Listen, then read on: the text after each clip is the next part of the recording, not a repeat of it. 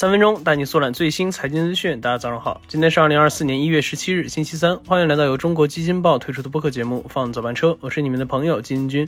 首先，我们先来听几条快讯。一月十六日，国内大模型独角兽企业智谱 AI 发布了新一代基座大模型 GLM 四。据介绍，GLM 四的整体性能相比上一代大幅提升，其中不仅在中文能力上超越了所有竞争对手，而且长文本能力也一骑绝尘，实现了一百二十八 K 长文本百分百的精度提取。一月十六日，长安汽车董事长朱华荣在二零二四长安汽车全球伙伴大会上透露，长安与华为的新合资公司暂定名为 NewCool，涉及智能驾驶、智能座舱、智能汽车数字平台、智能车云、ARHUD 与智能车灯等领域。受此消息影响，昨日长安汽车股价盘中异动拉升，移动涨近百分之四。一月十六日，研究机构 Canalys 发文称，二零二三年第四季度全球智能手机市场增长百分之八，达到了三点二亿部，结束了连续七个季度的下滑。二零二三年全年全球智能手机总出货量为十一亿部，同比下降百分之四。苹果首次略超三星，成为二零二三年度出货量最高的厂商。好，快讯之后呢？今天咱来聊一聊昨天暴跌的王一博概念股。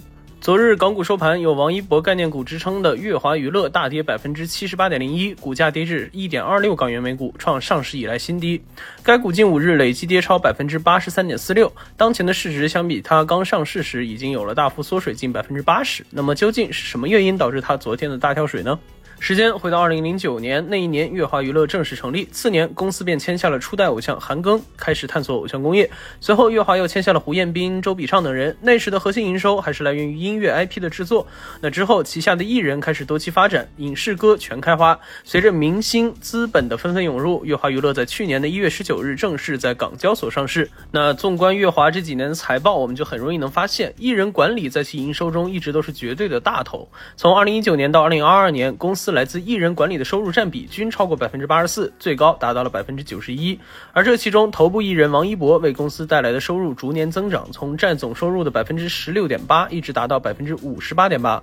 如此单一的业务，也为乐华娱乐的未来埋下了很多隐患。那最关键的隐患就是对头部艺人的过度依赖。之前是韩庚，现在是王一博，他们都扛起了乐华营收的半壁江山。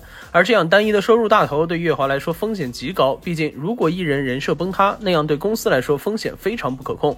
王一博是目前的圈内顶流，如果他的形象受损，那么后续会牵扯到包括代言的赔偿、未播作品的处理、节目的封杀等情况。月华自己也在公告中提到，他们十分依赖签约艺人的声誉以及公众对我们品牌的认知。而随着限娱令啊、禁止偶像养成之类的政策出台，月华在王一博二零二六年合同到期后能否找到新的替代者，也被画上了一个大大的问号。不过，对于此次的暴跌，有市场人士认为，直接原因可能还是乐华解禁期的临近。